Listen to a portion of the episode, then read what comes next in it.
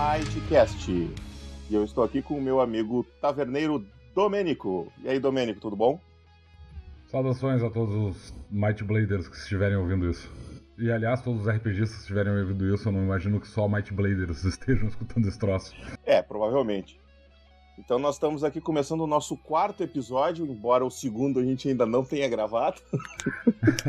tá difícil, A, mas até... a maneira como a gente tá gravando esse troço tá absolutamente caótica, o que é muito Não, divertido. tá caótica pra ti, pra mim esse é o quarto episódio. eu não tô mantendo o registro disso. Eu, eu tô. Eu sei a pauta, é só o que eu sei. Então tá. E, Domênico, sobre o que nós vamos falar hoje?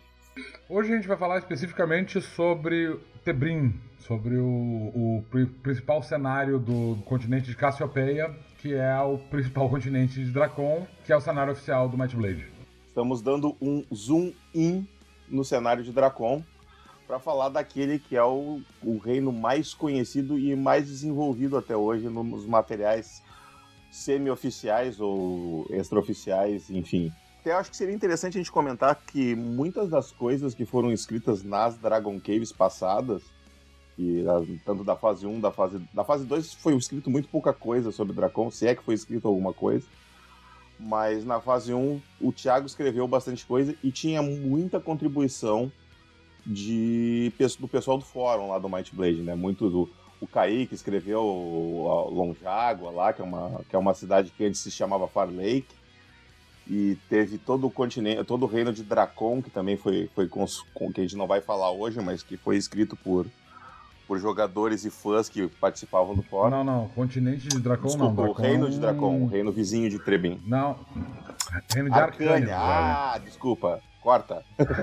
não, corta não, errei. Vai ficar no áudio isso. Não vou ficar cortando os meus erros para eu parecer inteligente.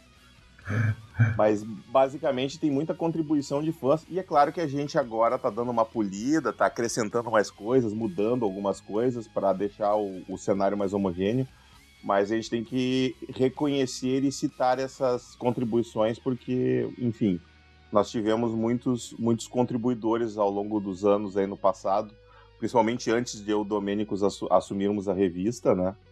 E agora que a gente está focando no, no- em desenvolver esse guia de Dracon aí aos poucos, né? Fazendo agora o, o de Tebrim primeiro, a gente está organizando isso tudo, né? E claro, o Thiago também escreveu muita coisa, né? Do, do- desse cenário aí, que a gente está adaptando e, e puxando aqui, dando uma atualizada. Então é isso. Aí agora a gente hoje a gente vai falar sobre em que pé estão as coisas, como é que tá indo o processo e vamos lá. É isso aí. É, eu, eu na verdade quero começar justamente fazendo um agradecimento ao Arcashide, que é um dos usuários do fórum, porque a maior parte do meu trabalho, ah, enquanto eu estava fazendo essa parte de atualização do, do, do cenário, especificamente quando eu estava vendo o que, que ia, o que, que não ia ser revisado, etc, etc, eu usei basicamente o material dele porque ele se deu ao trabalho de fazer um apanhado de todo o material sobre Dracon que tinha aparecido em todas as Dragon Caves, o que facilitou horrores o meu trabalho, porque eu uso, usei, agora não uso, não, não mais usando porque basicamente eu já passei todo esse material para um, um arquivo pessoal meu, que é o que a gente está usando para montar, revisar o cenário. Mas eu usei muito esse material do Arcashide, essa. Arcashide, se eu estiver inclusive pronunciando teu nome errado, né? Sabe como é? Fórum, a gente só lê. Eu sempre li ele como Arcashide. Eu tenho usado esse material, ele tem sido muito útil para mim, então meus agradecimentos ao Arcashide pela contribuição. E um agradecimento especial ao Google que permite que a gente consiga escrever ao mesmo tempo no mesmo arquivo, né? Porque se não fosse o Google Docs, nosso trabalho ia ser bem mais difícil. É verdade, ia ser muito mais idas e vindas. Para quem não conhece, a gente usa o Google Docs, que é um, um um aplicativo do Google Chrome, né? Vamos dizer assim. É um, quem, tem, Isso. quem tem Gmail tem. Todo mundo conhece a porra, mas enfim, né? A gente tá ali, a gente tá ali usando essa tecnologia a nosso favor e ficamos conversando por. Por eu, eu leio o que o Domênio escreveu, faço comentários e, e vice-versa. Eu escrevo enquanto ele tá escrevendo, o que significa que basicamente eu mexo no arquivo dele, e a gente fica se incomodando. É, e fica me atrapalhando, é um problema. divertimento sem fim. Esse Google Docs é um divertimento sem fim. Pra quem gosta de É, escrever, e, né? e permite que a gente morando em cidades diferentes consiga fazer um livro juntos, né? É, sem ter que ficar mandando os arquivos, um faz uma parte, manda pro outro, que revisa, volta, e tu olha o que o cara fez, dá uma revisada. Pro... Eu imagino que antes dessa tecnologia do Google Docs, fazer um trabalho como esse devia dar um trabalho do cão. Provavelmente.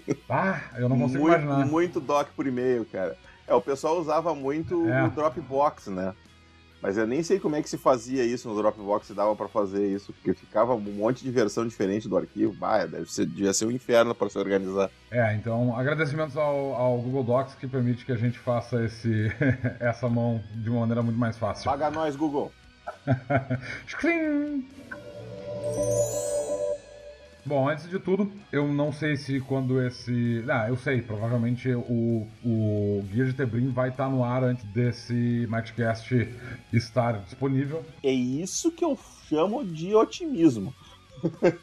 Não, é, eu tenho uma vaga ideia de que ele está quase pronto, faltam alguns, alguns pequenos detalhes. Então, em menos. Tu quer dizer que no tempo atual, não no tempo que o pessoal está ouvindo, em quatro meses vai estar tudo pronto. Eu acredito que em, no, no, momento em que nós estamos uh, aqui gravando esse Matcast, em um mês, e eu diria que num mês, num cenário pessimista, esse arquivo já deve estar no ar. Ok, então quando tiver o episódio 2 do Matcast, que a gente não gravou ainda, no ar, aí o pessoal vai ter o guia de Tebri. Oh, vai ser um motivo para comemorar, então. Muito bom. Então, a gente resolveu falar sobre o sobre, sobre Trebrin especificamente por dois motivos. Primeiro, porque ele é, como eu já disse, o, o cenário mais importante de Dracon no momento. A maior parte das aventuras prontas, por exemplo, se passa em Tebrim, e é o cenário de, de Dracon que mais recebeu contribuições, então ele é o cenário mais desenvolvido. E nós começamos a, a fazer a revisão do cenário especificamente por Tebrim, por causa dessa importância. E nesse momento que a gente está aqui gravando esse Mightcast, a gente está terminando justamente de fazer os últimos ajustes que precisam ser feitos nesse, nesse texto do cenário de Tebrim. Então eu achei que era uma um, aproveitar o ensejo que a gente está trabalhando nesse texto agora, ele está bem fresco na nossa cabeça, para discutir falar sobre justamente esse que é o, o, o reino mais relevante de Dracon. Como o Luciano já disse, a maior parte do cenário de Tebrim, na verdade, foi desenvolvido pelo Thiago nas Dragon Caves, na primeira versão do Dragon Cave, a segunda versão do Dragon Cave eu acho que teve muito pouca coisa de cenário, e ele recebeu algum auxílio, alguns textos adicionais que foram feitos por outros uh, usuários do fórum. Eu não lembro do nome dos usuários, eu não participava do, do fórum nessa época, então eu não lembro quem são os usuários que fizeram parte disso, e o arquivo do Arcachide também não tem o nome dessas pessoas que, que desenvolveram o cenário, então mil perdões, eu não sei quem são vocês, senhores. Eu sei só que o Kaique fez algumas contribuições especificamente sobre com relação a Far Lake e a Arcânia. Mas eu sei que houve outras contribuições de outros usuários uh, relacionadas às terras secas, algum, alguns outros locais de Tebrim. E alguns, algumas outras partes também do cenário que não foram exploradas nesse guia ainda. Não, não, a gente não, não mexeu em todo o cenário, por enquanto a gente está focado em Tebrim, antes de começar a falar de outras partes, de Dracon e de Cassiopeia, como Parban, as Terras Secas, Arcânia, uh, Brini, Dagotar, Londeren, Icehelm, nós temos aí vários reinos no, em, em Cassiopeia sobre os quais a gente não falou ainda. E isso sem falar de outros continentes como Gaia e Ophidian, que a gente ainda nem tocou nesse assunto. Ele tá, a gente leva, arranhou a superfície dessa parte ainda. Afinal de contas, a gente tem que fazer as coisas mais ou menos em ordem para a gente não se perder. Se a gente quiser abraçar tudo e fazer tudo ao mesmo tempo, provavelmente vai ficar tudo uma grandíssima uh, bagunça. Bagunça. Então, o nosso ponto de partida foi Tebrim justamente porque tem muito material, a gente tinha muito material para revisar dele e porque quando a gente começou a fazer a revisão das aventuras que estão disponíveis no, no fórum, uh, no, no site, digo, uh, a gente decidiu que ia trazer essas aventuras para o cenário de Dracon, porque essas aventuras, quando elas foram escritas originalmente pelo Thiago, elas eram aventuras que se passavam em locais genéricos. Ela, algumas dessas das localidades tinham nomes, mas a maior parte delas era assim, ah, a descrição era essa cidade aqui X, ela é nesse lugar, mas tu é, pode tu usar... pode pegar e, e, colocar ela em qualquer lugar, que seja, ah, essa cidade aqui diz que é de uma floresta, então tu pode colocar próximo de uma floresta do teu cenário, usando em qualquer cenário que o, que o mestre puder usar, né? Era só uma menção, assim, não, não tinha muitas conexões com, o, com o cenário oficial de, de Dracon, né? Era só uma sugestão mais de ambiente ao redor da cidade, assim, às vezes não tinha nenhum nome, enfim. Agora, a revisão que a gente está fazendo justamente diz, olha, uh, essa aventura se passa nessa cidade. Os aventureiros, para chegarem ao pró à próxima pista, vão ter que chegar até esse outro lugar que também fica no cenário. É óbvio, como todo bom mestre de RPG sabe, é perfeitamente possível adaptar todos esses lugares para qualquer outro lugar dentro de Tebrim, ou em qualquer outro lugar de Dracon, ou em qualquer outro cenário da casa do, do que o mestre tenha tudo começou com essas aventuras que a gente queria, pô, vamos fazer um guia de aventuras para facilitar os mestres iniciantes e tal. E aí a gente começou a mexer e disse, pô, mas a gente precisa ter o cenário para poder botar essas aventuras, porque seria legal os caras depois terem para onde por onde continuar, né? E aí a gente começou a mexer no cenário. Na verdade, as aventuras estão quase prontas, né, né Domênico?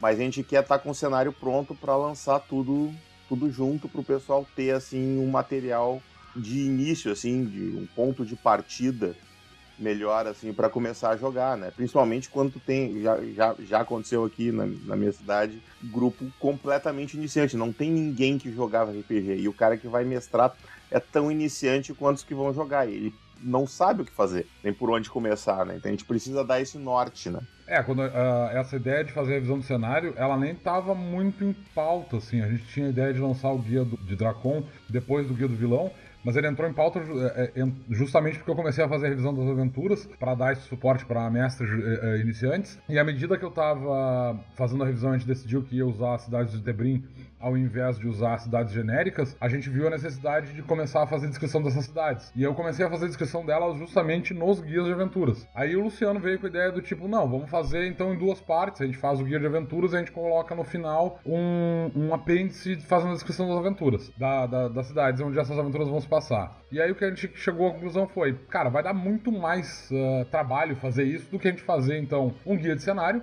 Já vai, nesse guia de cenário já vão ter algumas, alguns ganchos que podem ser usados por mestres mais experientes para que ele crie suas próprias aventuras no cenário de Tebrim. E a gente lançar esse cenário antes de lançar as aventuras permite que esses mestres eles já vão se acostumando com o cenário e já estejam familiarizados com eles para que quando eles decidirem efetivamente utilizar as aventuras prontas, eles já têm um conhecimento do, do, do, cenário, já vão ter lido sobre ele e tal, já vão estar familiarizados com o cenário como um todo, situação política de Tebrim. E só para esclarecer, a gente vai lançar o Guia do Vilão impresso antes, e esse material que a gente está falando aqui, ele vai sair em PDF gratuito para vocês, independente do trabalho do Guia do Vilão, que a gente quer tentar lançar até o final do ano. É, o Guia do Vilão é o próximo livro físico que a gente vai lançar, mas uh, esse, esse, o Guia de Tebrim, ele vai sair em PDF, vai estar tá no, no, no, site da Coisinha Verde para baixar na área de, PDF, de, de, download, e o Guia de Aventuras, da mesma forma, vai estar lá para ser downloadado por quem quiser, não tem esses livros não, não, não tem uma previsão, por enquanto, de serem transformados em livro físico. A gente tem planos, com relação a isso. Até por isso eles não vão ter muitas ilustrações, eles vão ter mais só o texto mesmo, o material ali, alguns elementos ali de, de flâmulas, brasões e coisas assim. Mas o, o. Porque a gente tem que se preocupar, gastar o tempo de ilustração do Domênico aí no livro que vai ser impresso, que a gente precisa estar com com os novos caminhos e classes e coisas que vão aparecer no Guia do Vilão bem ilustrados, né? É, não só isso. Como a gente vai falar ou já falou no episódio 2, um, uma das coisas que aconteceu na minha vida recentemente foi o fato de que eu abri uma taverna. Então, o meu trabalho como meu tempo para fazer ilustrações e para trabalhar no Might Blade diminuiu bastante. E aí o que aconteceu foi que eu justamente tive um problema para terminar todas as ilustrações da cidade, das cidades porque elas estavam demorando demais para ficarem prontas. E a gente resolveu que para lançar esse livro logo de uma vez, ele ficar pronto e ficar disponível, a gente decidiu que em vez de ter ilustrações mais complexas que estavam levando muito tempo, a gente decidiu colocar só os brasões do, de cada condado e, e, e do reino de Tebrim, que é o que vai aparecer no livro. Só para te corrigir, assim, o tempo correto do verbo é a, a gente vai falaria. A gente vai falaria. É, como o Douglas Adams explica com relação a, a, tempos verbais de viajantes no tempo, isso é meio complexo, mas, mas é mais ou menos isso. A gente vai falaria. É, é o passado hiperbólico, no caso, esse aí. O passado hiperbólico, maravilhoso. mas então, dito tudo isso, essa história de como é que o, o, o Reino de Tebrim começou a ser revisado e por que é que ele começou a ser revisado e o que é que vem por aí nos próximos lançamentos do Might Blade. Provavelmente o guia de Tebrim já deve estar no ar. Aliás, como eu disse, ele, ele certamente já está no ar à medida que, tu, que, que quem estiver escutando isso estiver ouvindo isso. Nossa, que confuso. Estiver sereia ouvindo isso. é, isso aí. Uh, eu não sei se o Guia de Aventuras já vai estar disponível na área, na área de download, porque ele vai exigir um pouquinho mais de tempo. Como o Luciano disse, a, o texto ele está quase pronto, ele vai precisar de alguns ajustes aqui e ali com relação à, revisão do cenário, mas é pouca coisa. O que vai consumir mais tempo nele, na verdade, é o fato de que ele precisa de algumas ilustrações, porque a gente vai ter algumas, uh, além dos mapas de, de, de, masmorras do Guia da Aventura, ele vai ter algumas ilustrações de criaturas novas e PDMs e coisas do gênero. Uh, mas o Guia de Tebrim certamente já está no, na área de download do, do site da Coisinha Verde, é só procurar por lá, encontrar ele, baixar, ler e se divertir com o cenário. É, eu acho que a primeira coisa relevante a ser falado sobre Tebrim é o fato de que a gente está considerando todo o material que foi lançado nas, nas Dragon Caves até, até agora. Nenhum material que. Nada do que aparece nas Dragon Caves foi descartado. Todo esse materi material foi utilizado. Então, quem tiver o conhecimento do, do material de Tebrim das Dragon Caves não vai encontrar nenhuma discrepância muito gritante com relação a esse material, com exceção do fato de que a gente traduziu os nomes de várias cidades para bom português, porque tinham várias cidades que tinham um nome em inglês. A, a gente optou por traduzir todos os nomes para português e o fato de que alguns acontecimentos eles foram cronologicamente readequados para se encaixar melhor na história do reino. Como a gente disse, teve várias pessoas escrevendo uh, uh, o, o cenário e isso criou uma série de pequenas discrepâncias que a gente teve que reencaixar. Eu não acho que alguém vai notar essas discrepâncias na verdade, mesmo porque a maior parte das descrições que a gente tinha antes eram bem por cima, assim, tinha pouca coisa realmente detalhada com relação à, à linha de tempo do cenário. Se alguém notar, meus parabéns. É, se alguém notar, parabéns. Uh, dito isso, todo o material que estava nas Dragon Caves e não apareceu ainda no guia de Tebrim ele vai aparecer em futuros, uh, em futuros suplementos, porque a gente está usando esse material que já existia como base. A gente não está mudando nada do cenário, exceto os nomes das cidades que, e, e da, dos personagens que estavam em inglês, e o fato de que a gente tomou liberdade de avançar um pouco a linha do tempo, então algumas coisas mudaram. Acho que a coisa mais relevante que foi alterada em Tebrim especificamente foi o fato de que, com esse. Uh, à medida que a gente avançou a linha do tempo, um dos personagens mais famosos do cenário, que era o rei uh, Honorius Van, Van Strauss, ele faleceu e quem uh, comanda o reino agora é o filho mais novo dele, o Rob Van Strauss. O Honorius era um dos personagens que mais aparecia nos textos anteriores do, do cenário, então esse é o acontecimento mais relevante. E por que, que foi o filho mais novo que assumiu e não o mais velho? Ah, isso está explicado no Guia de Tebrim. É o na verdade, é o fato de que o, o filho mais velho do, do rei é responsável pela. Uh, ele é o capitão da guarda uh, de Tebrim e ele ele é mais um soldado, ele é mais o cara de linha de frente, ele trabalha mais com relação a. Ele, ele passou muito tempo da vida dele combatendo as forças arcanitas na, na, na fronteira uh, da região dos vales e ele não se sentia preparado para assumir um cargo basicamente administrativo. E a irmã do meio deles, é, que é uma sacerdotisa de Mirá, uh, ou ela é uma paladina de Mirá, agora não me recordo, mas ela é uma devota de Mirá. Uh, ela preferiu ficar trabalhando como conselheira do, do Rob ao invés de assumir a liderança do reino.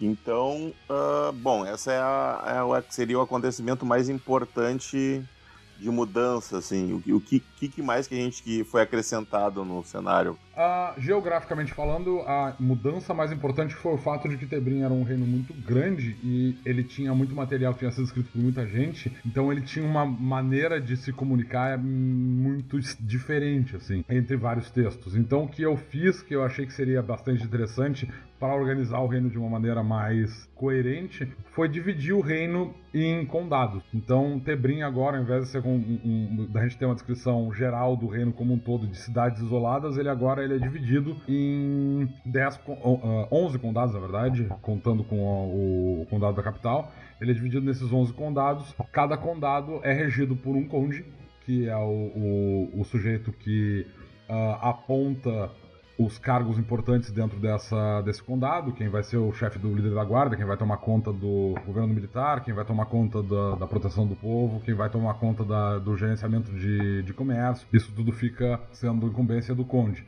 Então nós temos aí 11, uh, 10 condes 10 dos, dos, dos, condados, exceto com o, o, único condado que não tem um conde é o condado, o condado de Strauss, que é a capital do, do, do reino de Tebrim, que é uh, organizado pelo próprio rei e pelos seus conselheiros. Ele tem, existe um conselho interno de Tebrínia que toma conta da organização do, da capital. Todos os outros, uh, os outros condados têm um conde e esse conde é responsável por, por fazer essa manutenção. Então agora nós temos uma divisão menor, uma divisão em estados, por assim dizer, de cada um dos do, de cada parte do reino. E é interessante observar porque à medida que eu estava lendo o cenário, isso é bem uh, funcionou muito bem também pelo fato de que várias pessoas que escreveram sobre o cenário geralmente elas zoneavam a área de influência de uma determinada guilda ou de uma determinada as guerras aconteceram numa determinada região. Então, tipo, Tebrim é uma região muito grande e ela tem várias áreas de influência. E ter dividido ela em, em condados, ela funcionou muito bem, assim, porque tem várias descrições do próprio cenário que elas lidam com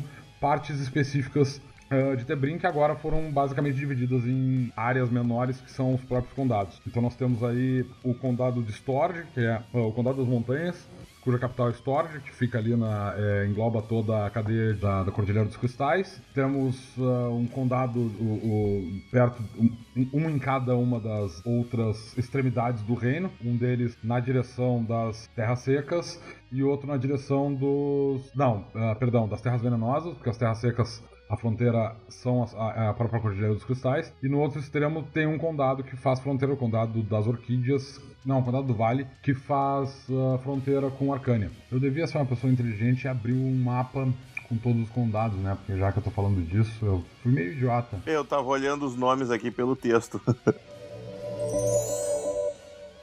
Mas eu, eu, queria te perguntar uma coisa, até por, por, porque eu tava olhando aqui os títulos de nobreza de Tebrim.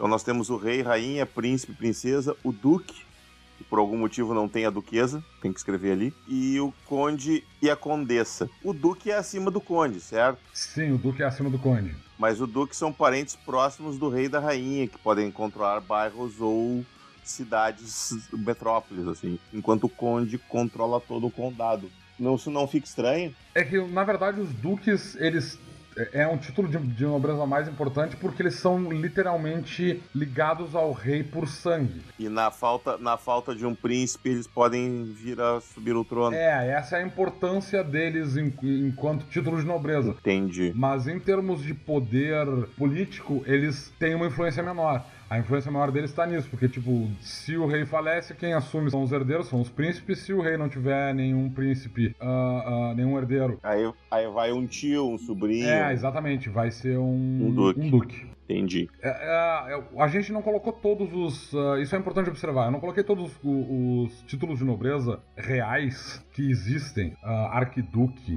duque, conde, visconde. Visconde. Visconde. Visconde só existe em Portugal. Esse aí tu podia ignorar mesmo. Pois é, é, é, que na verdade a gente tem um monte de títulos de nobreza e ele é, é meio blurry, é, é, meio, meio confuso onde é que eles. Como é que, ele, como é que isso funciona. Ele vai, vai ser diferente de um país para outro, de um reino para outro, de uma época para outra. No nosso mundo, no mundo real, muitas vezes esses títulos eram moeda de troca, né? O cara dá o, o o Dom Pedro, o Dom Pedro não, o Dom João VI deu título para Deus e o mundo para pagar dívida, né?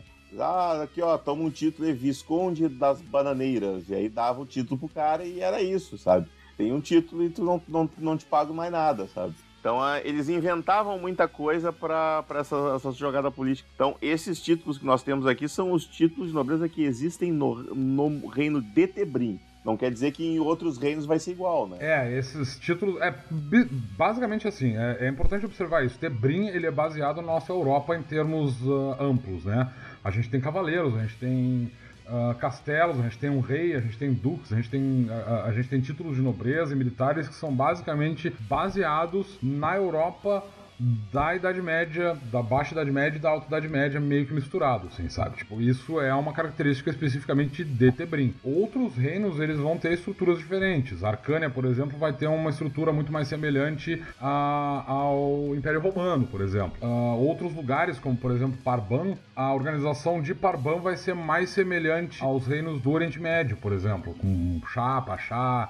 Uh, o, o, os títulos vão ser bem diferentes e o, o que cada um deles uh, faz também vai ser amplamente diferente tal. Esses, esses títulos eles são especificamente usados em Tebrim e eles têm essa relevância importante em Tebrim. É claro que esses nobres vão ser reconhecidos em outros reinos, né? Afinal de contas eles continuam sendo nobres, independente de onde eles estejam, mas esses são títulos especificamente de Tebrim e os outros reinos terão títulos diferentes que vão ser uh, provavelmente baseados em outros, outras culturas humanas, né? Se nós tivéssemos outras culturas élficas ou outras culturas anãs no nosso, na, na nossa terra, no, na nossa realidade, provavelmente usaríamos elas como, como exemplo para criar esses reinos. Como não temos, extrapolaremos alguma cultura que se, se assemelhe mais a essas, a essas culturas de, de raças não humanas. Sempre com uma boa dose de imaginação. Sim, é, né, é basicamente do que se trata RPG.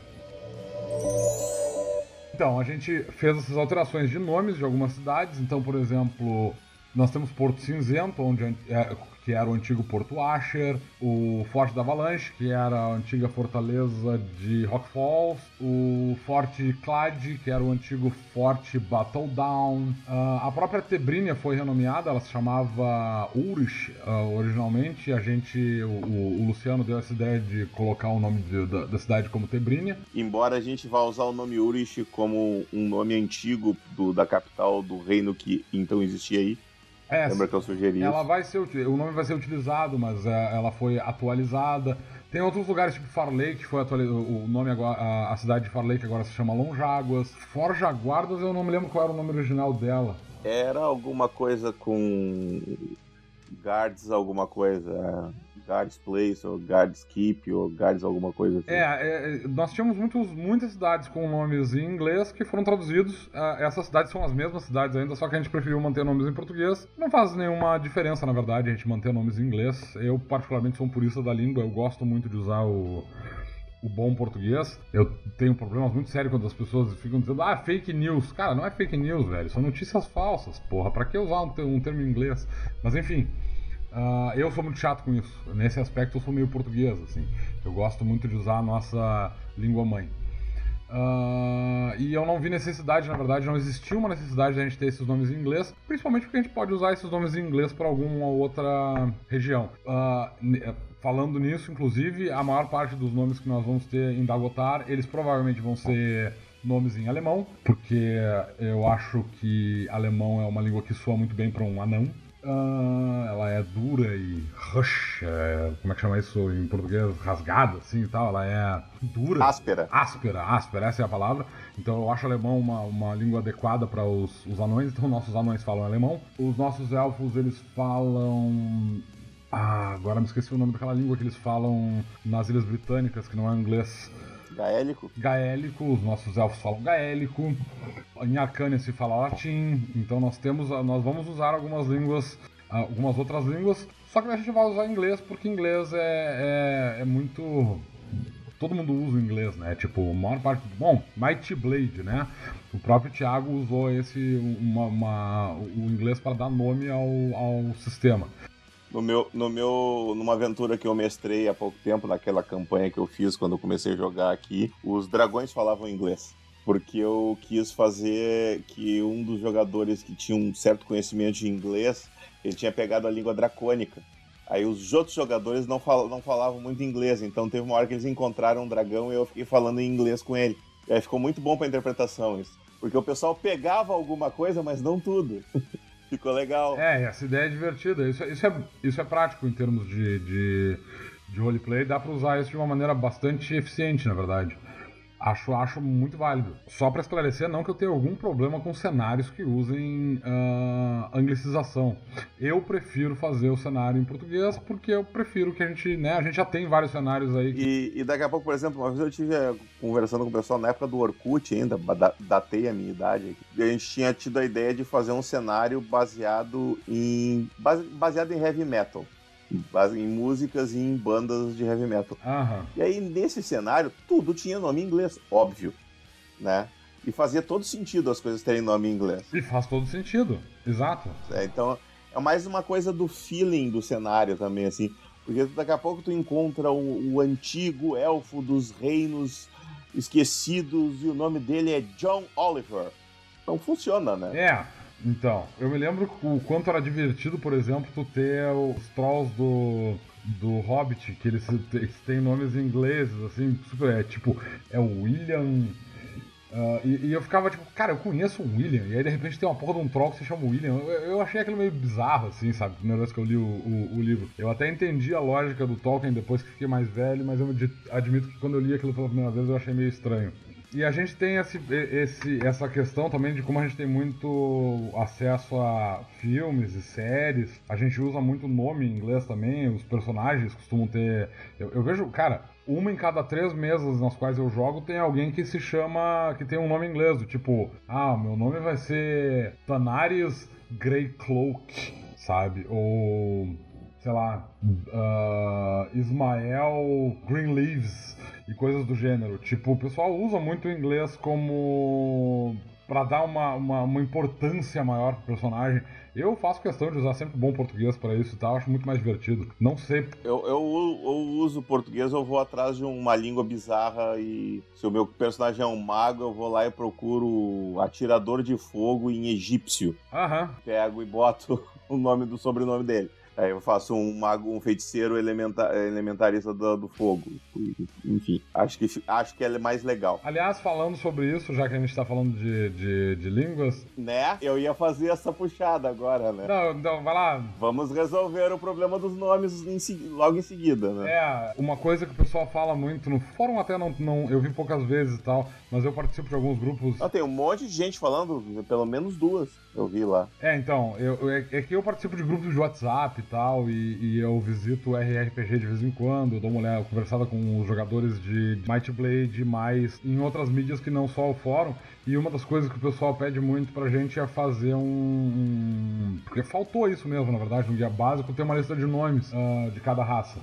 E nós, inclusive, nós. Não foi só isso que faltou, né? É, não, faltaram várias coisas do guia. Faltou, tipo, uma tabela de, de instrumentos, instrumentos musicais. musicais. É verdade, que... faltou. faltou uma revisão mais bem feita, porque tem várias habilidades que ficaram com a mesma habilidade, com o mesmo nome, mesma mecânica, só que com, com textos diferentes e uma discrepânciazinha das, das, regras aqui e ali. Faltou uma revisãozinha mais, mais profunda no livro, infelizmente. Sim, é, estamos fazendo meia-culpa aqui nesse momento. É, mas isso sempre acontece. É. Em todos os RPGs, não importa se é uma empresa grande como a TSR ou a nossa pequenininha coisinha verde, isso sempre vai acontecer. Quanto, não importa quantas vezes revise, sempre vai faltar alguma coisa para revisar. É, a gente deixou de fora algumas coisas mais importantes, como por exemplo, ter esquecido a tabela de, de instrumentos musicais, foi um erro. É, é, é, é tipo, esse, esse é, é, foi meu.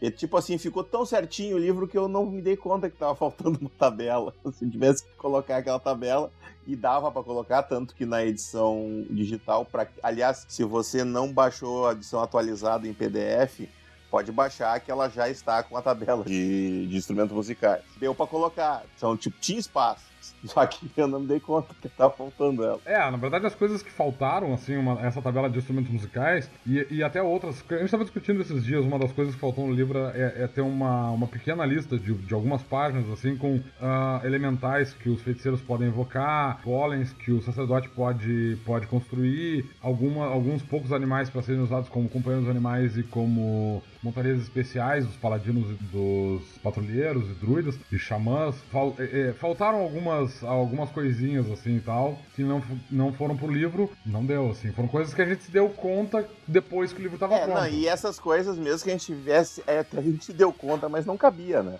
A gente tinha um número limitado de páginas e ia acabar tendo que o livro ia ficar, ia ficar caro, ele, ele, já ficou acima do que a gente gostaria que ele ficasse, né? Então a, a, gente tem esse problema por causa da tiragem. A gente fez até o Might Blade teve uma tiragem um pouco mais alta dessa vez, de mil exemplares. Mas é aquilo, gente. Mil exemplares ainda é uma tiragem muito baixa para fazer um livro. Se a gente tivesse feito 2.500 livros, o livro poderia ter sido 30% ou 40% mais barato, né? No, no, preço final, eu tô falando, assim, é uma diferença muito grande. É, ou ter mais páginas e custar o que ele custa, né? É, exatamente, ou ter, ou ter 100 páginas a mais e custar os mesmos 35, sabe? Então, é esse problema que a gente, essa matemática de quantidade de páginas versus custo versus tiragem, não é uma equação muito simples de resolver, né? E uma coisa que faltou no livro, então, foi essa uma tabela de nomes. A gente tá resolvendo isso nesse momento, a gente tá. Porque, uh, a Dragon Cave. A gente o caralho, né? Tu tá fazendo isso, eu nem, eu nem vi esse texto ainda. Então, é, a Dragon Cave 10, ela, que, que tratava das raças, ela tinha uma tabela de idiomas lá. A gente está fazendo uma revisão dessa tabela de idiomas, é, ou, ok, eu vou colocar nesses termos, eu sempre gosto de botar no plural, mas enfim, eu estou revisando essa tabela de idiomas e fazendo uma lista de, de, de nomes. Um, mas aí voltando para Tebrim, que afinal de contas é o nosso grande uh, assunto de hoje, a gente fez algumas atualizações no cenário. Uh, eu adicionei algum material, obviamente, né? Tipo, à medida que eu tava fazendo as revisões, eu fiquei pensando, hum, isso seria interessante aqui, isso seria interessante ali. A gente fez essa divisão em condados também. À medida que a gente fez essa divisão de condados, a gente também criou bandeiras e brasões para cada um dos condados. Então, esse, esse guia de Tebrim, ele, as ilustrações que vão ser contidas nesse guia vão ser especificamente esses, esses brasões. O livro também vai contar com algumas classes novas, algumas classes não, é caminhos novos, especificamente para o cenário de Tebrim, ou então alguns caminhos que não entraram no guia do, do, do herói e não fazem sentido no guia do vilão, como o lanceiro, que é um, um, ele não tem a ver especificamente com Tebrim, é um, um, caminho bem amplo, na verdade, mas ele não entrou no guia do, do, do, herói por falta de espaço e ele não faz muito sentido no guia do vilão. Então ele vai estar no guia de Tebrim.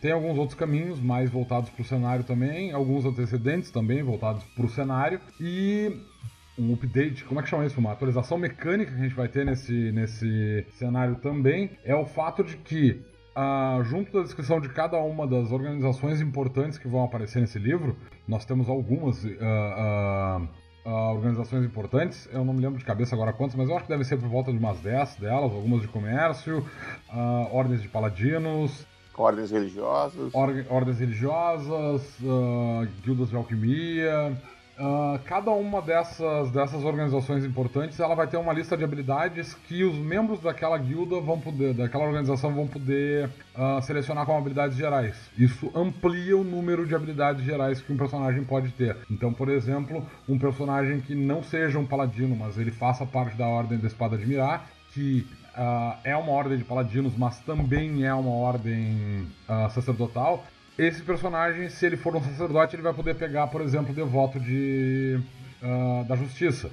E se ele for um, um, um, sacerdote, ele vai poder pegar o código da justiça. Então vai ter um, um possível intercâmbio aí.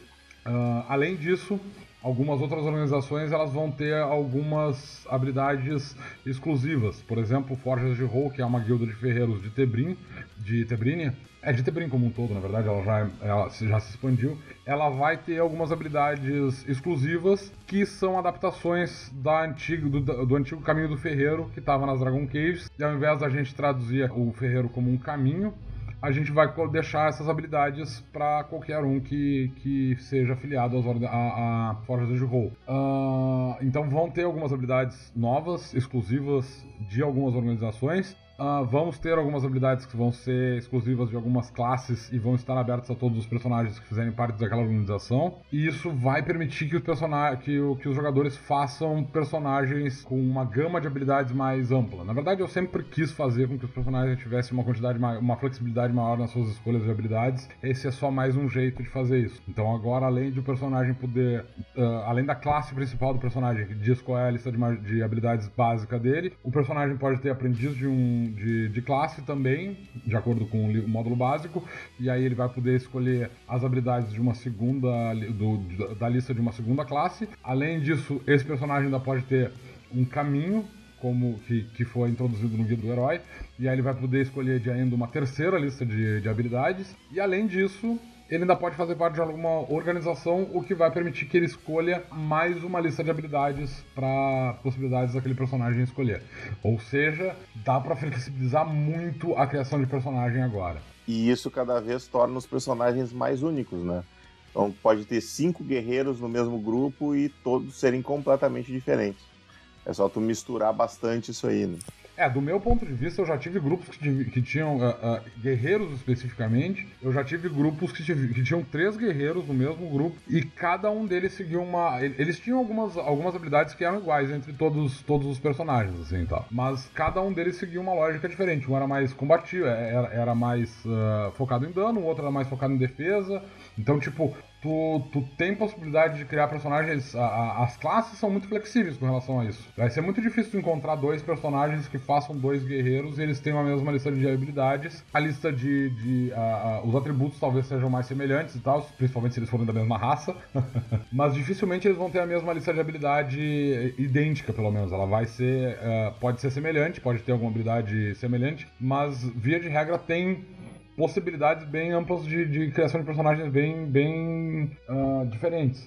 E aí, com essas novas uh, opções que a gente tem do Guia do Herói, com os caminhos e com a lista de habilidades gerais, que na verdade ela, não, ela é bem restrita, ela tem poucas habilidades ali, mas com mais essa, essa opção agora, tu encontrar dois personagens que, que, que tem uma lista de, de habilidades idêntica é praticamente possível.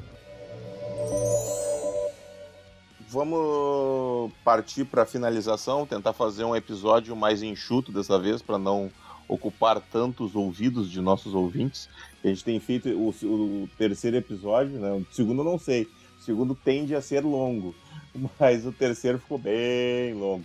Uh, mas enfim, o que, que tu acha que a gente pode acrescentar assim para finalizar aqui, falar sobre o quê? É, então, a gente tem uh, essa, esse cenário de Tebrim, ele uh, foi atualizado, então, né? Como a gente está dizendo aqui, ele, ele foi todo revisado. Ele, a gente provavelmente vai fazer novas uh, revisões dele no futuro, mas essas revisões elas não vão ser revisões do material que já existe, ela provavelmente vai ser uma revisão cronológica, ou seja, a gente vai dizer quais foram os eventos importantes que aconteceram nos anos mais recentes no cenário e vai fazer uma atualização relativa a isso. Então esse guia de Tebrim que vai eh, que está na, na, na área de download agora é definitivamente o que pode se considerar como o uh, a versão definitiva do cenário de, de Might Blade até o momento. É claro, nós vamos expandir isso porque nós vamos fazer a, a, a atualização de outros dos outros reinos de, de Cassiopeia. A gente vai ter, eventualmente, a gente vai conseguir fazer a atualização de, de a revisão de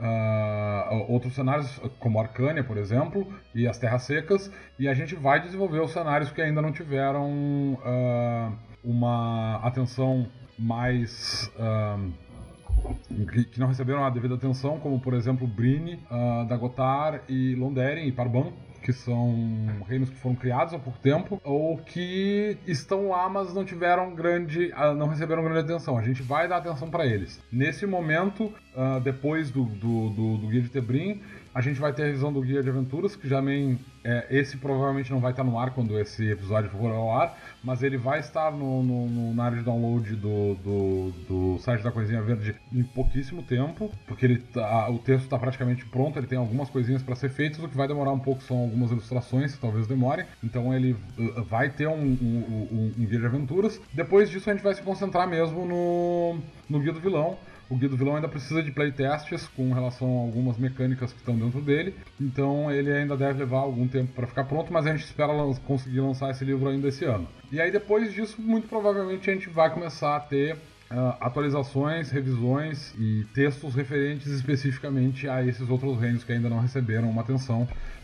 É, acredito que o próximo reino, depois que a gente terminar esse material, seja Arcânia, né?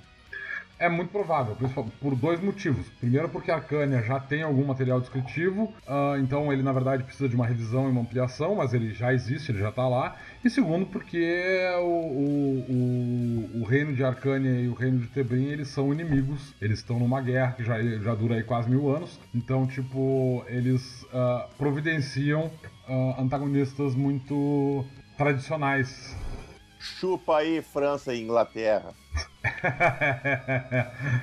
Guerra dos 100 Anos? Pois bem. Sim, sim, foi uma referência. as terras secas provavelmente vão ser. A, uh, depois de Arcânia, provavelmente as terras secas vão ser a próxima área a ser revisada.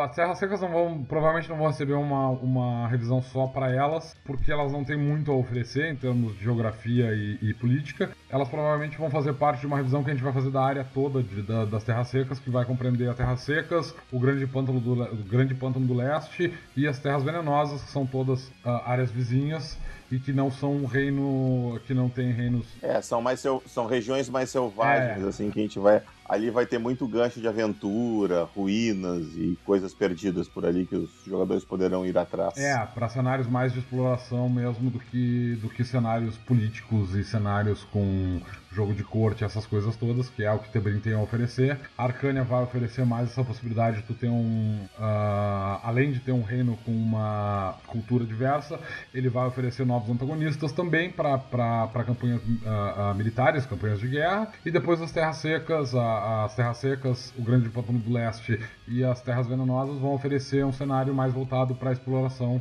uma pegada mais Tomb Raider e Indiana Jones, assim, tal, uma coisa mais ruínas ancestrais, perdidas no deserto e coisas do gênero. Então é isso, ficamos por aqui. Como sempre, estamos à disposição. Sigam entrando em contato com, com a gente. Pode ir lá no fórum, inclusive encorajamos você ir lá no fórum e tirar suas dúvidas, fazer suas perguntas, fazer sugestões sobre coisas que a gente possa falar aqui. Ah, pô, eu queria saber como é tal coisa, existe tal coisa no cenário, uh, como seria, como funcionaria isso. As dúvidas estão lá, serão respondidas primeiramente no fórum. E se tiver alguma coisa realmente interessante que sucinta, suscite um, um, um podcast, a gente vai trazer para cá e vamos conversar aqui. E acredito que agora, a partir do quarto episódio, provavelmente o meu projeto de fazer um, um episódio jogando o Might Blade fazendo uma, uma demonstração de como o RPG funciona na prática, né? Já esteja mais em andamento e logo em seguida aí vocês vão ver aí o, o, o Mightcast Chronicles. Aqui o Domênico adora palavras em inglês. Não, eu não vou comentar sobre o assunto. e aí a gente vai fazer umas aventurinhas aí, de repente com alguns convidados aí da Podosfera, já tô falando com algumas pessoas. Então vai rolar. Vai rolar. Uh, é importante observar também que esses primeiros uh, podcasts, os, esses primeiros Mightcasts que a gente tá, que estão no ar até esse momento, eles estão sendo gravados e eles a gente ainda não colocou nada no ar, o que significa que ninguém até este ponto aqui, pelo menos até o quarto episódio, ninguém ouviu esses podcasts, então a gente não tem comentários ainda. Mas é muito possível que a gente tenha nos episódios futuros alguma partezinha do, do, do dos podcasts, se não falando especificamente sobre dúvidas que apareceram no, no, nos fóruns e nos próprios comentários sobre os podcasts, é muito possível que nós tenhamos algum, alguma área de, de uma, um tempinho para falar especificamente sobre os comentários de vocês aqui no, no, no podcast. Se houver muitos comentários, a gente faz um episódio especial respondendo comentários. Olha só que coisa legal. É, isso seria bem divertido. Eu acho que isso seria bem legal se acontecesse. Eu ia me divertir horrores fazendo isso ia ser uma realização para mim se tivesse tantos comentários assim. eu também, eu também, eu tenho que concordar. Eu espero que a gente tenha essa quantidade, esse, um volume grande suficiente de comentários para que a gente tenha que fazer um episódio especial só falando sobre eles. então tá, ficamos por aqui. Continuem jogando, continuem explorando, continuem mandando ideias. Sucessos decisivos para todos vocês, Might Blazers e RPGistas em geral, e até a próxima.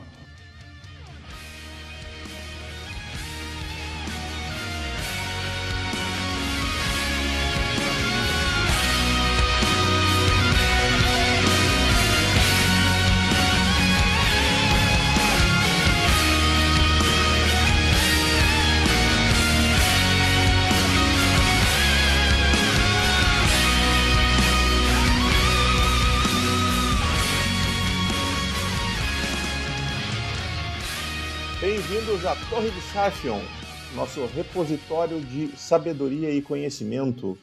E aqui, com esses compêndios milenares, nós vamos responder todas as suas dúvidas. O que, que tu achou do nosso nome, Domênico? A nossa sessão de dúvidas e respostas. Então, eu ia uh, perguntar se a gente ia ter uma, uma votação para decidir qual ia ser o nome dessa sessão de perguntas e respostas, mas aparentemente tu já tinha tudo sob controle. É, estamos aí. Se tiver sugestões, a gente aceita, mas por enquanto vai ficar Torre de Sarfield mesmo. Não, eu, eu, gostei do nome, eu achei o nome muito bom, na verdade. Eu, eu, eu, pra mim tá aprovado. Então tá bom. Aliás, a gente tem que agora encontrar um lugar no cenário para colocar a Torre de Sarfion e, e, ter uma biblioteca que tem todo o conhecimento de, de, de toda a Dracon. Tu, tu, tudo que foi, será e está sendo. Isso vai ser, um, isso vai ser, um, vai ser um, um, uma biblioteca essa planar, cara. Tem que ser um negócio foda. Assim. Exatamente, a gente pode colocar isso. Em, bom, a gente pode pensar no assunto depois. Então tá, eu, eu coletei algumas dúvidas que surgiram no nosso grupo do WhatsApp, que surgiram no fórum e que foram feitas para mim pessoalmente. Infelizmente eu não peguei o nome das pessoas, então eu não, sempre, não lembro quem fez uma, quem fez outra. Lá no fórum as pessoas usam nomes estranhos, eu não lembro delas. Eu sei que tem algumas que foi do pessoal aqui de São Lourenço, do grupo que, que começou agora, que eles estavam com dúvidas. Então, vamos começar pela dúvida que inquieta os corações de tantos Might Bladers. Por que não tem a classe Bárbaro na terceira edição do Might Blade? a gente não respondeu isso já, a gente não falou no assunto quando a gente falou nas classes. No... Eu ia te perguntar se tu quer mandar esse a merda ou mando eu, o que, que tu prefere fazer? É, então, a gente já discutiu o assunto tantas vezes, tá? Eu não, não, não, não sei se eu quero responder isso outra vez. Eu, eu, eu, eu só vou, eu quero deixar público essa resposta aqui no Mindcast, que é assim, quem disse que não existe? Eles só não se chamam bárbaros. Parem de se fixar nessa porcaria dessa palavra que não, que não existe, é um, é um termo errado. É, o nome dos bárbaros são Aesiris. E eles são uma raça, não uma classe, porque ninguém escolhe a profissão de bárbaro. Bárbaro não é uma profissão, bárbaro é uma cultura. Tu não te torna um bárbaro, pô, tu, tu nasce um bárbaro. Povos bárbaros que atacavam a Europa eram seis ou sete povos diferentes, né? Tinha os visigodos, os ostrogodos, aqueles gordos e os vikings. Então, todo, todo mundo que não falava latim, os romanos chamavam de bárbaro. Então, parem de se fixar nessa palavra idiota, que essa palavra não serve para nada. Então. É, isso ainda é um problema, porque ainda por cima tem a questão de tu considerar que todos os povos da, da, da, da Arábia, na verdade, não eram considerados bárbaros, mesmo não falando latim. É, exatamente, tem esse outro problema, né? É uma questão extremamente cultural, extremamente autocontida que não faz sentido dentro de, de cenários de RPG tu ter uma classe bárbaro. É, não, não tem porquê. Mas enfim, é, se você gosta de jogar com bárbaros, jogue com Exíris e você vai ser feliz. É, ou então se tu quer muito, muito, muito jogar com uma classe bárbara, tu tem duas opções. Tu pode jogar D&D, que é sempre a minha, a minha sugestão para as pessoas que não conseguem sair da ideia de que bárbaro tem que ser uma classe, jogue D&D. Ou então, na sua mesa, produza uma maldita classe uh, uh, é, pega lá a segunda edição do Might Blade, tem lá disponível no fórum, no, uh, no site. Pega a segunda edição lá e te pega a classe Barba e usa ela. Adapta ali e usa. Não, não tem mistério. Mas nós não vamos voltar a ter Bárbaros do Might Blade como classe. Então tá, vamos para a segunda pergunta surgiu uma pergunta para mim que é que eu, a, o pessoal se atrapalhou com as coroas tebriniana em relação às moedas normais. Aham.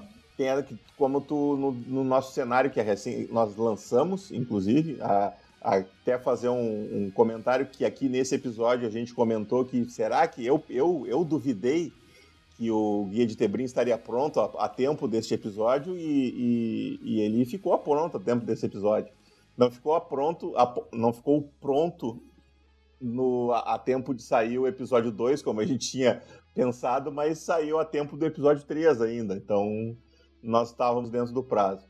E ali tu citou o que tem a, a coroa tebriniana, a meia coroa, que seriam 50 coroas tebrinianas, e a coroa real, que seriam 100 coroas tebrinianas. E eu acho que seria interessante esclarecer a, que, qual moeda a gente está usando, aquela moeda que está no preço das coisas no livro, qual é a moeda que está ali.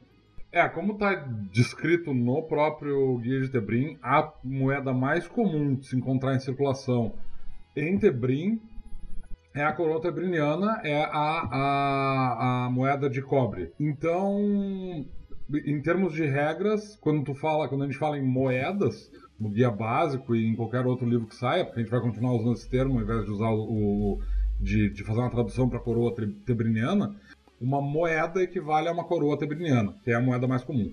Então, desfeita essas dúvidas.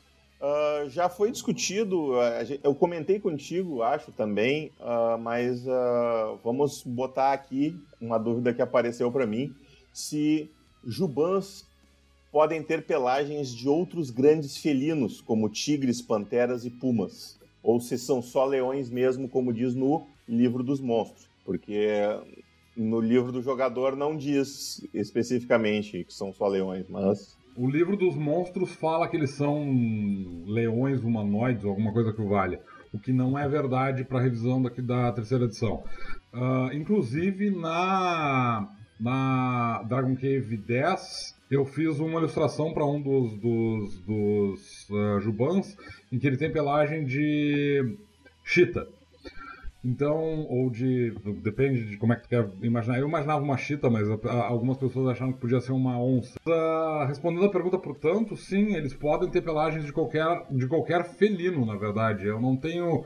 Eu nunca parei para pensar no assunto assim muito profundamente, mas na minha visão de mundo eles podem ter pelagem de qualquer felino, ponto. Inclusive se aparecer um Juban com pelagem de gato abissínio ou de, sei lá, alguma outra raça de gato ao invés de grandes felinos, para mim tá valendo. É, é, inclusive se aparecer uh, pelagens que não são necessariamente de, de, de felinos uh, reais, também tá valendo, desde que fica dentro das. das não, não vai aparecer nenhum Juban azul porque não existe essa pelagem dentro do, do, da raça. Mas qualquer padrão de cor tá valendo. Tigres, leões, só que vai ser aquela coisa, é um tipo com juba, porque todos os jubans, se for macho, porque todos os jubans machos têm juba, o que pode ser interessante, inclusive. Mas não tem uma... Não, eles não são restritos só a leões especificamente, apesar do nome. Então, como me perguntaram aqui pessoalmente se um juban poderia ter o pelo todo preto, Uh, não teria problema então. Não, inclusive está descrito na própria descrição da raça diz que eles podem ter pelagem preta. Eu sei que a maior parte das pessoas prefere o bom e velho Juban albino, aparentemente por ser raro é o mais comum. Entre jogadores, pelo menos. né? Pelo menos entre jogadores. Mas podem haver Jubans pretos sim, então pode ter um Juban Pantera por aí, tranquilo. Inclusive, eu, quando imaginei os Jubans pela primeira vez, eu, justamente uma das, das referências que eu peguei com relação à pelagem foi o Leão Negro, que era uma história em quadrinho nacional da década de 90, eu acho que era, que saiu na Saga Magazine, é, não, é, revista Saga. E depois teve algumas edições uh, uh, posteriores. Ele era basicamente uma versão felina do Conan, assim e tal. Eu achava as histórias muito boas. E eu sempre, eu, eu queria muito queria muito ter tido a oportunidade, talvez ainda consiga fazer isso, de jogar com um leão que tem a pelagem preta para fazer uma homenagem ao leão negro. Muito bem, então a outra pergunta que me fizeram aqui é com relação a uma habilidade. E essa eu te confesso. E essa eu te confesso que eu não, não consegui chegar numa conclusão eficiente para satisfazer a, a, dúvida. A habilidade imparável. A habilidade imparável é uma habilidade do guerreiro, se eu não me engano, não é do paladino. Imparável não, é do. É de não raça, é de nenhuma das duas. É... Imparável é. Isso, imparável é de raça. É dos, dos, dos Astério, se eu não me engano. Imparável. Então diz assim a habilidade. Mana 20. Derrubar você permanentemente é uma tarefa bem difícil. Uma vez por combate, quando seus pontos de vida chegarem a zero, você ignora totalmente o dano que o derrubaria. Isso quer dizer que se tu tomar mais dano do que tu do que tu precisa para chegar a zero, tu cai igual. Ou é só se chegar a zero? Não, não, é que assim, ó, não existe uma regra de ponto de vida negativo no Might Blade. Então, se tu tiver 3 pontos de vida e tomar 60 de dano, tu vai a zero. Ah, entendi. Então tá, era. Não, é que daqui a pouco, se tu tá a zero pontos de vida e toma 60 pontos de dano, o mestre pode assumir que tu virou um patê no chão, né? E aí não. Se tu tem zero pontos de vida e tomou. Assim, ó, tem, tem duas maneiras de ver isso. Primeiro tem a, questão assim, ó, tipo, se tu tá com zero pontos de vida e toma outro dano ah, qualquer, não, okay, tu morre. Ponto. Mas tu tá com um ponto de vida. Se tu tá com três pontos de vida e tomou 60, por exemplo, o, o, mestre pode assumir a regra da morte instantânea, que é quando tu toma uma quantidade massiva de dano, é a mesma coisa como, por exemplo, o personagem tem no máximo 60 pontos de vida, ele tá inteirinho, e aí vem um dragão, dá um crítico nele lá e tal, e causa, sei lá, 120 pontos de dano, que é o dobro do que ele tem de vida o mestre pode assumir que ele morreu instantaneamente. Não é uma regra oficial. Aliás, nessa versão, essa, essa é uma regra que tinha na versão 2.5, e na versão atual do jogo, ela não é nenhuma regra opcional. Então, eu não sugiro que essa regra seja usada. Mas, claro, os mestres são livres para usar nas suas mesas. Como a regra funciona atualmente, tu não tem ponto de vida negativo, então quando tu sofre qualquer quantidade de dano que te, que te derrubaria, tu vai a zero pontos de vida, ponto. Então, nesse caso, tu tem 5 pontos de vida e tu toma 50 de dano, tu ignora os 50 de dano. Sim, tu fica com os 5 pontos de vida. Tu continua com teus 5 pontos de vida. Interessante. Tá, então é, é, é, mais ou menos como eu tinha imaginado, mas eu não, tive, não tinha certeza se era isso mesmo. É, o Paladino tem uma habilidade semelhante, uh, que é a Integridade, se eu não me engano o nome, que faz basicamente a mesma coisa, mas é, não é para qualquer tipo de dano. E ela não é avançada, né? Ou é? Uh, sim, ela é. Acho que ela custa menos de, menos de. Eu acho que ela custa menos. Acho que ela custa 10. É a habilidade final. ela custa 10. Sei... Ah, é a habilidade final deles. ela custa 10. Hum... É, é a, o esquema dessa habilidade é que ela não tem efeito sobre venenos e doenças ou fatores ambientais, diferente do imparável. No entanto, ela pode ser usada múltiplas vezes no mesmo combate. O imparável também pode ser usado múltiplas vezes em... Não, o imparável pode ser uma, usado uma vez. É o primeiro ataque que te faria ficar sem pontos de vida. Ah, é uma vez por combate, tá escrito aqui. Tá. Então tá. Última perguntinha sobre a biologia e a reprodução dos Marrocos. Os jogadores são muito curiosos. Porque, afinal de contas, os Marrocos não têm sexo, né? Não, não, não, não, não são. Não tem macho e fêmea. Tem, claro que tem. Eu não sei, a princípio não tem. Não, eles têm, tanto que diz no, no, no, no na descrição da raça, fala especificamente que eles são indistinguíveis. Mas é, eles têm. Eles têm gênero bem definido.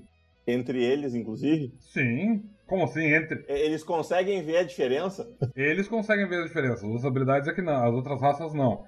Ó, deixa eu ver se eu acho aqui. Machos e fêmeas da espécie são virtualmente idênticos, não havendo diferenças notáveis para qualquer outra raça.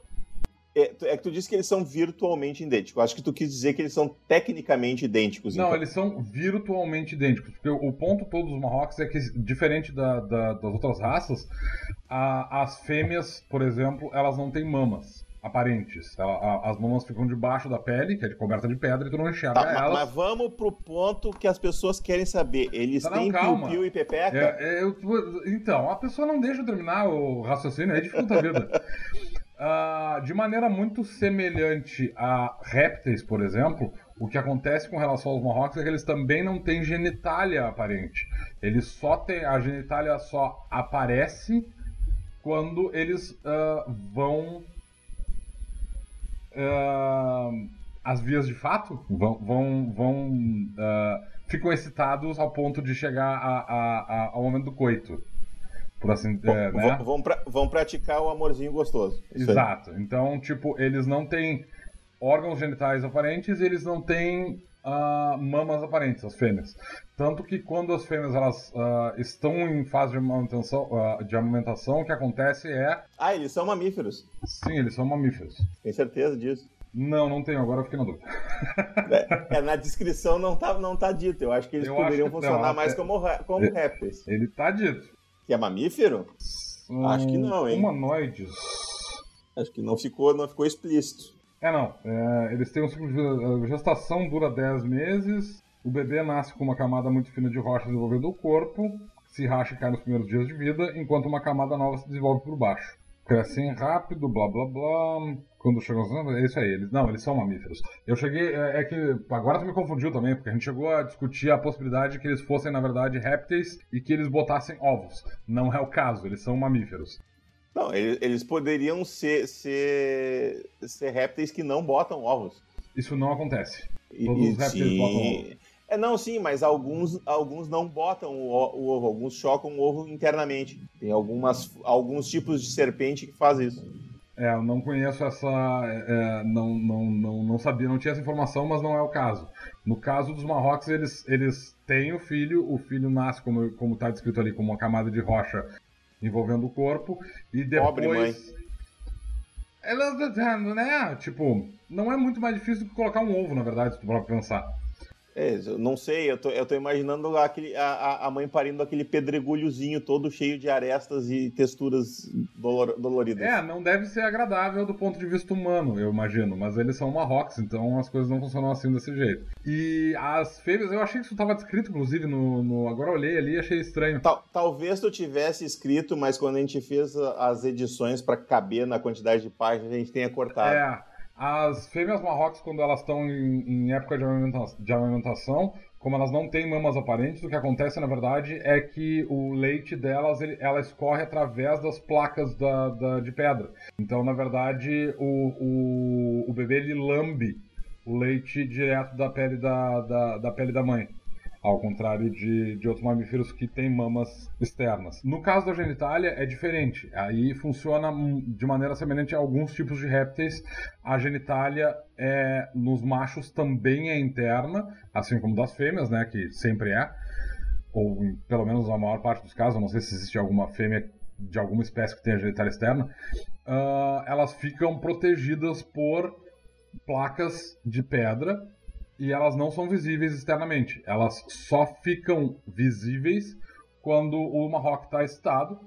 E nesse caso, nesse momento, tanto a genitália masculina quanto a feminina elas ficam desprotegidas, ou seja, elas, a, as placas uh, que protegem a genitália elas se abrem e permitem que haja que, que haja coito.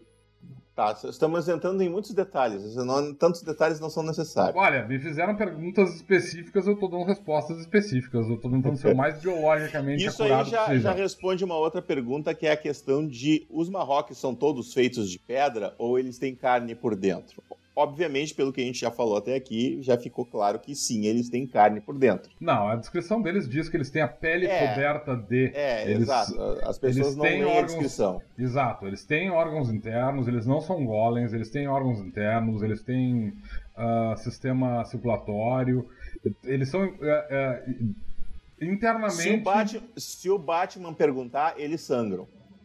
Se qualquer um perguntar, eles são, eles são afetados por efeitos de sangramento, eles sangram, se, uh, falhas na armadura funcionam contra eles, pega em, em, em, órgãos internos, eles vão tomar o dano, dano por crítico, tudo direitinho. Os órgãos deles vão estar em lugares muito semelhantes aos órgãos de outras criaturas. Talvez haja uma diferença uh, no tamanho de alguns órgãos, porque por causa da biologia deles, eu, eu, imagino que eles provavelmente têm corações um pouco maiores do que outras raças mas uh, eles, eles têm músculos, eles têm veias, eles têm sistema circulatório, eles têm órgãos, tudo normal, só que por baixo de uma camada de pedras que recobre a pele deles. A epiderme deles, em vez de ser feita de, de, de um tecido, de um órgão como o nosso, né, com terminação nervosa, é feita uh, de placas de, de de pedra. Calcário. É. Muito bem, agora que a gente já tem esse manual completo da sexualidade dos Marrocos, podemos encerrar. Acho que por aqui está de bom tamanho, a gente pode encerrar com essa, com essa dúvida. Se alguém ficou com alguma dúvida nesse sentido, por favor, não pergunte mais sobre isso. Uh, qualquer outra dúvida, estamos à disposição. Podem usar o fórum. Vocês podem perguntar no site aqui do SoundCloud mesmo, tem uma seção ali para fazer comentários, podem perguntar ali nos comentários. Vocês podem entrar no nosso grupo do. Eu não sei como é que entra no nosso grupo do do WhatsApp, tem alguma coisa lá no fórum que tu tem peça um acesso? Uh, ah, para entrar no grupo do WhatsApp, procurem. Uh, tem um, eu não vou lembrar agora do nome, porque eu tô, eu, eu tô tem com um a... post lá, grupo de WhatsApp, se eu não é, me engano. Tem um post do grupo do WhatsApp lá, feito pelo Juban Albino. Procurem esse, essa, essa, esse tópico e adicionem os seus números de WhatsApp lá e o Juban em seguida adiciona vocês ao grupo. Muito bem, então. Ficamos por aqui. Até mês que vem.